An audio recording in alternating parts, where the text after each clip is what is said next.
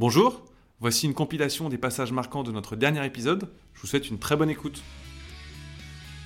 Alors Kevin, pour commencer, est-ce que tu peux nous dire euh, deux mots sur euh, ton expérience, ton track record? Comment est-ce que tu es tombé dans la vente?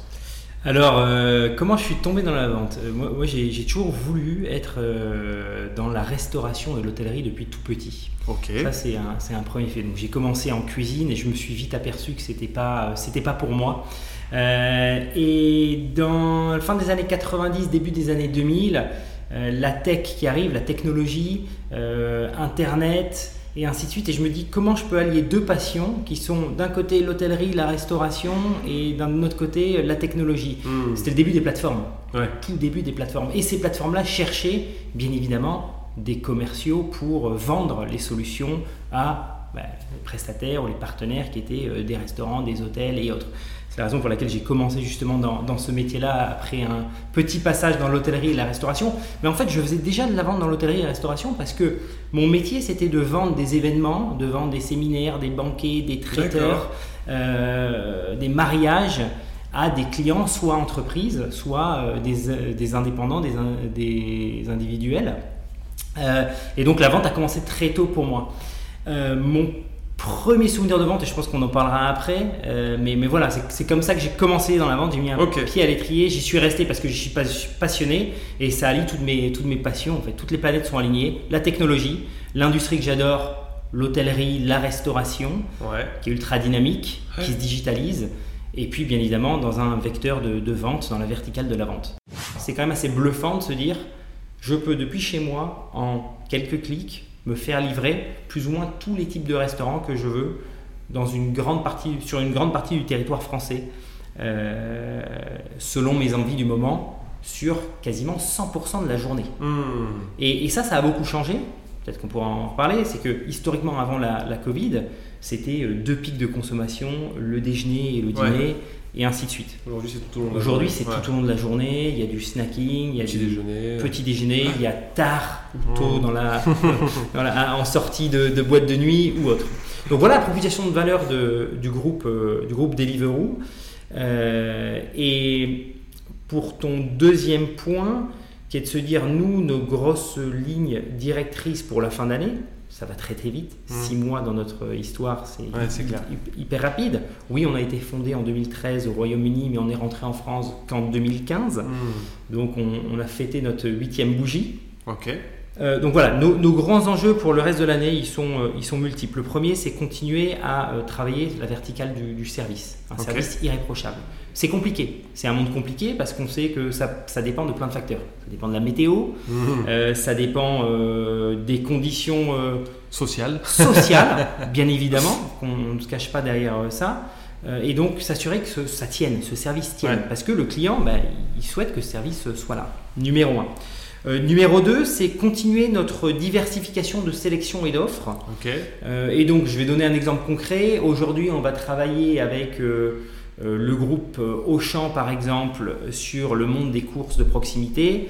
En référencement de produits, on va avoir 3000 à 4000 références par magasin. Ok. Peut-être que le consommateur sur Auchan, il va en vouloir 10 000 pour encore plus de choix, Hmm. encore plus de conversion, pour des paniers encore plus complets. Euh, et donc plus de choix, c'est mieux pour le conso. Qu'est-ce que vous continuez de faire euh, mieux que la concurrence? Alors, on va pas citer tous vos concurrents, mais c'est quoi vos avantages concurrentiels euh, forts euh? La concurrence, elle est multiple en fait. Euh, Mm. euh, on, on pourrait résumer la concurrence à un ou deux acteurs qui Mm. font des choses similaires à ce qu'on peut faire aujourd'hui. Ouais. Cependant, euh, il faut se placer à la place du consommateur et le consommateur, il a faim. Aussi simple que ça. Et nos concurrents sont toutes ces actes, tous ces acteurs et ces actrices-là qui répondent aux besoins de l'estomac.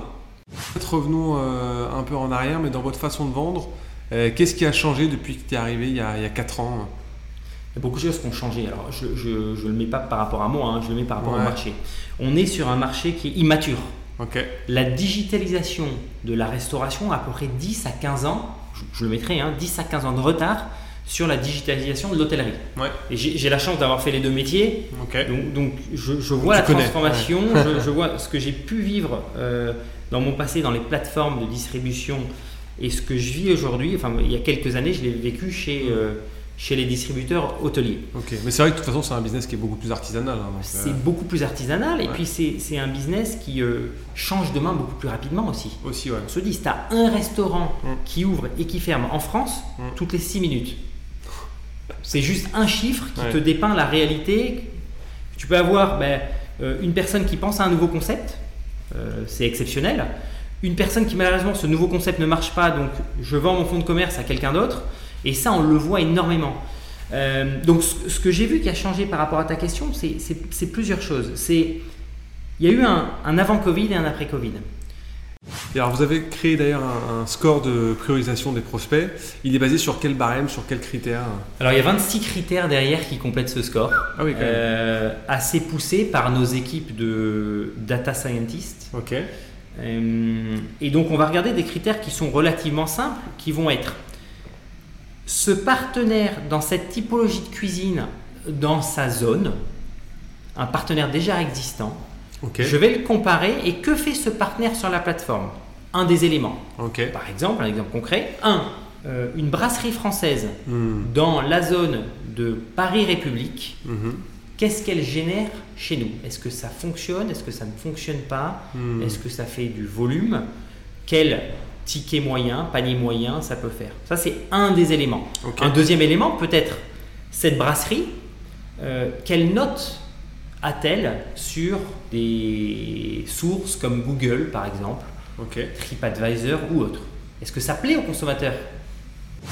Euh, Et souvent, ce que je peux voir dans un monde commercial, j'ai envie de te dire peut-être un peu plus souvent aujourd'hui qu'il y a 10 ans, c'est qu'il y a pas mal de personnes qui se reposent que sur le talent Ouais. plutôt que sur le travail. Ouais.